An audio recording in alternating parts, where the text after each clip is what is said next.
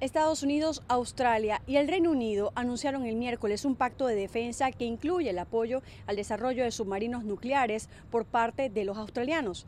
Esto con el objetivo de plantar cara a China en el Indo-Pacífico. Los tres países acuerdan de este modo reforzar la cooperación en tecnologías avanzadas de defensa como inteligencia artificial, sistemas submarinos y vigilancia de larga distancia.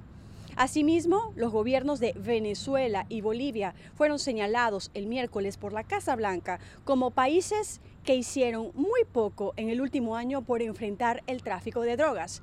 Esto según un memorando firmado por el presidente de Estados Unidos, Joe Biden. Por otra parte, los votantes de California rechazaron la medida para destituir al gobernador demócrata de esa entidad, Gavin Newsom, en una elección revocatoria, una disposición de democracia directa que rara vez se usa en unos 20 estados de Estados Unidos.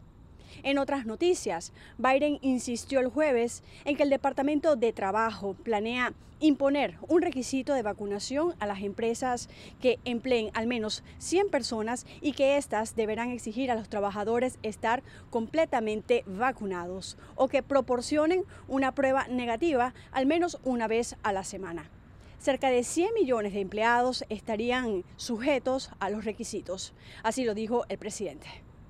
Desde Washington, Sofía Pisani, Voz de América.